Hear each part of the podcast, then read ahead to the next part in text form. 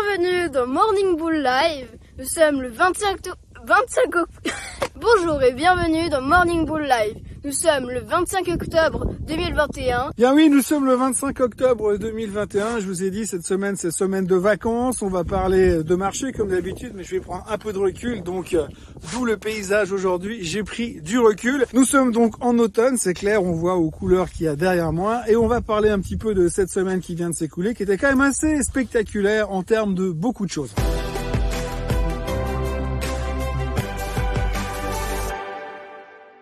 Donc en gros, si on regarde le bilan de la semaine, eh bien le S&P 500 termine quasiment au plus haut de tous les temps. Mais si on regarde bien sur le chart, on a comme une espèce de double top. On a touché les plus hauts historiques, mais on n'arrive pas vraiment à passer en dessus. On sent que c'est difficile. On sent qu'on manque d'arguments pour aller chercher beaucoup plus haut. Les arguments, évidemment, il y en a plein, mais pour l'instant, on a oublié tous les problèmes qu'on avait de côté et on se concentre uniquement sur les chiffres trimestriels. C'est donc eux qui, euh, qui seront le juge de paix de la semaine qui nous attend parce que cette semaine, ça va être énorme. Comme vous voyez les résultats qui s'affichent maintenant, le nombre de résultats qu'on aura cette semaine, surtout la taille des sociétés qui vont publier, c'est elles qui vont décider quelle sera la suite des choses.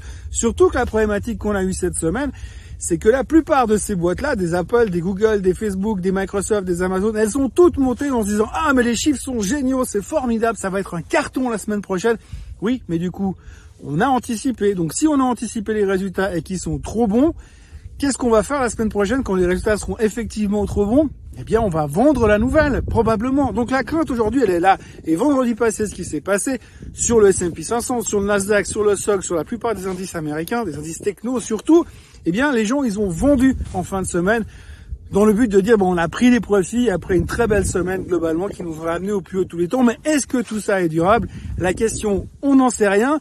Tant qu'on oublie le sujet de l'énergie crunch, de l'inflation, de Powell qui risque de se faire virer de son poste de patron de la Fed et d'autres choses un petit peu plus euh, délicates comme euh, le Covid, les vaccinations, la problématique euh, des résurgences des contaminations, de certains gouvernements qui veulent confiner uniquement les non vaccinés. Bref, on a pas mal de choses qui pourront encore secouer un tout petit peu l'environnement des marchés ces prochains temps.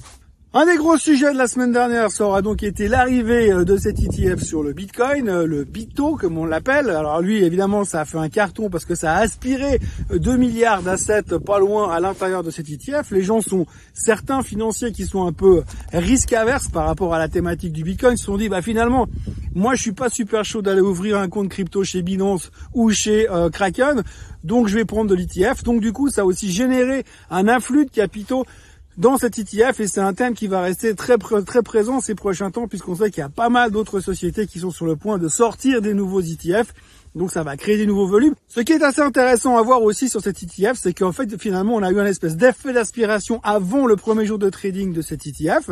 Et dès que ça a été traité, dès que les capitaux quelque part se sont bougés sur l'ETF classique, et bien tout d'un coup on a eu un espèce de d'effondrement du Bitcoin. Alors effondrement tout est relatif, mais je veux dire entre les 67 000 qu'il a payé l'année la semaine dernière et les 60 000 où il était dimanche matin, il y a quand même un espèce d'écart de 10% qui fait qu'on a l'impression qu'il y a une forme de prise de profit sur euh, le Bitcoin réel. Et par contre, ce qui est surtout intéressant à voir pour ceux qui font de la crypto, c'est que les autres monnaies sont en train d'en bénéficier de l'autre côté. On a euh, des points techniques qui sont super intéressants, je l'avais déjà dit sur l'Ether et sur le Polkadot.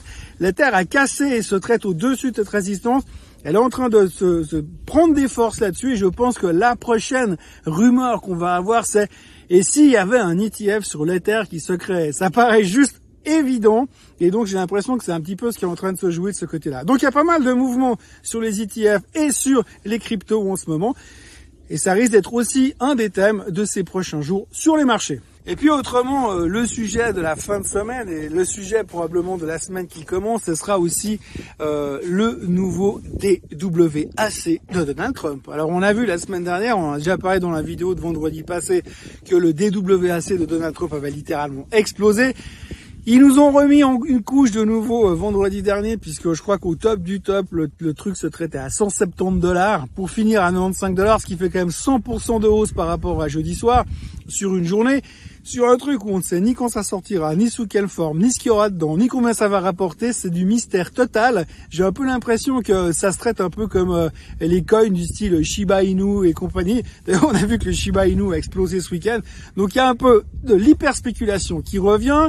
Euh, tout le monde est en train de se jeter sur ce genre de, de SPAC et finalement on est tous conscients du fait qu'il y a un énorme risque derrière ces SPAC parce que si on regarde un peu l'historique, c'est pas non plus waouh génial la performance de tous les SPAC. Et puis finalement, bon, on se rend compte qu'après, une fois que le SPAC il a réellement fini sa fusion, eh bien on se rend compte de quoi?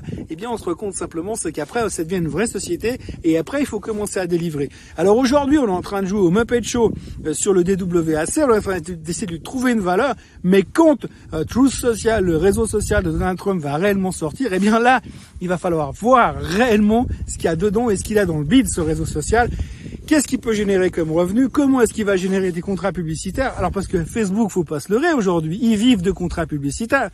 Mais quand Trump va lancer son truc, est-ce que tant de monde que ça?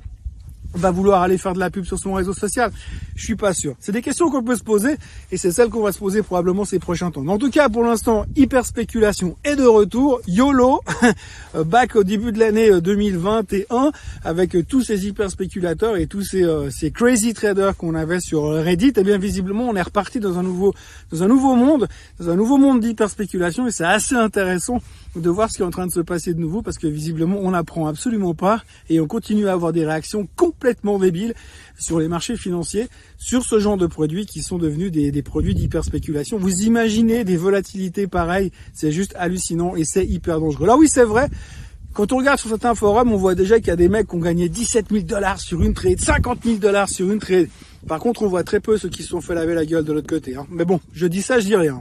La question du jour aujourd'hui, elle a trait à une boîte qui s'appelle BOR, B-O-R-R. C'est une boîte qui fait euh, du pétrole, euh, du drilling offshore euh, dans la région norvégienne et qui est cotée en double monnaie, donc traitée en Norvège et traitée aux États-Unis. Et la personne me dit, mais j'ai vu qu'elle se comportait la même chose. Est-ce que tu penses qu'il y aurait une opportunité finalement de faire du trading entre l'heure d'ouverture en Norvège, qui est forcément plus tôt que l'heure d'ouverture aux États-Unis? Est-ce que ce serait une bonne idée? Non, ça n'est pas une bonne idée. Effectivement, il y a possibilité sur ce genre d'opération de faire de l'arbitrage. Alors déjà, l'action bord est traitée en couronne norvégienne à Oslo. Et de l'autre côté, vous avez l'action bord qui est traitée en dollars américains aux États-Unis. Donc si vous achetez du bord en Norvège et qu'ensuite vous voulez le revendre aux États-Unis, eh bien vous allez devoir, un, convertir l'action, parce que c'est la même, hein, ça c'est vrai, mais convertir l'action convertir en monnaie aussi. Vous avez un risque change, un spread sur le change, un spread sur la, le convertissement de l'action et euh, un spread finalement sur le, risque, le, changement. Donc j'imagine que si vous faites une, un rolling comme ça, vous achetez en Norvège et vous vendez au C, déjà votre banque va facturer ça. Moi, j'ai fait dans ma jeunesse, quand j'avais encore des cheveux euh, qui n'étaient pas blancs, eh bien, je faisais de l'arbitrage entre les États-Unis et euh, l'Europe. La problématique, c'est qu'à l'époque, nous, en tant que banquier, parce que j'étais dans une banque, on ne payait pas les frais d'arbitrage, on ne payait pas les frais de courtage, on ne payait pas les frais... On avait des cours de change qui étaient hyper serrés, qui nous permettaient d'avoir des, des, des changements de monnaie assez facilement. Donc là, c'était rentable. Mais vous, en tant que privé, le temps que ça va vous prendre, les coûts que ça va vous générer, le nombre d'emmerdes que ça va générer derrière en termes d'opérationnel pour gagner quoi à la fin, à moins que vous jouez des tickets de 15 ou 20 millions à chaque fois, je suis pas sûr que ça va réellement la peine d'aller gratter là-dessus et de prendre des risques inconséquents sur cette manière, de cette manière-là. Ce qu'il faut bien retenir, c'est que chaque fois que vous repérez quelque chose qui pourrait marcher, il faut bien vous dire que dans la finance, il y a plein d'autres personnes qui cherchent des systèmes qui pourraient marcher et qui ne le font pas quand même parce que ça marche pas toujours. Donc faites bien attention parce qu'il y a plein de gens qui scannent et qui cherchent des moyens de trouver des moyens de gagner de l'argent facile et à tous les coups.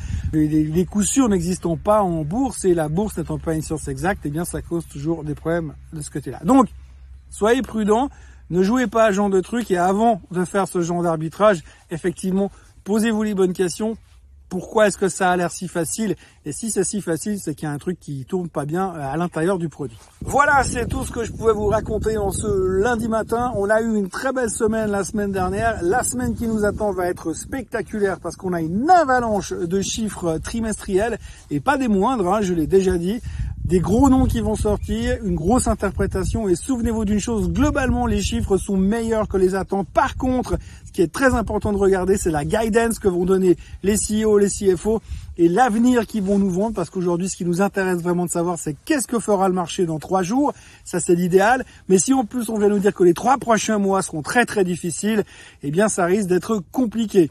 Regardez surtout Apple qui a déjà annoncé des mauvaises nouvelles en guillemets en disant qu'ils n'ont pas assez de composants électroniques pour vendre suffisamment d'iPhone.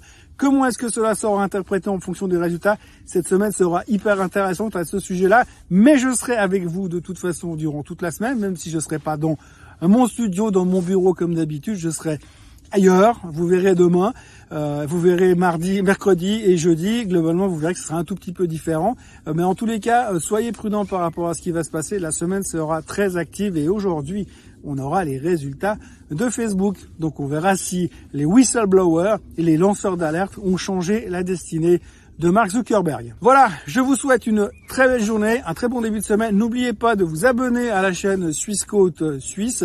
N'oubliez pas non plus de liker cette vidéo et de revenir demain. Bye bye.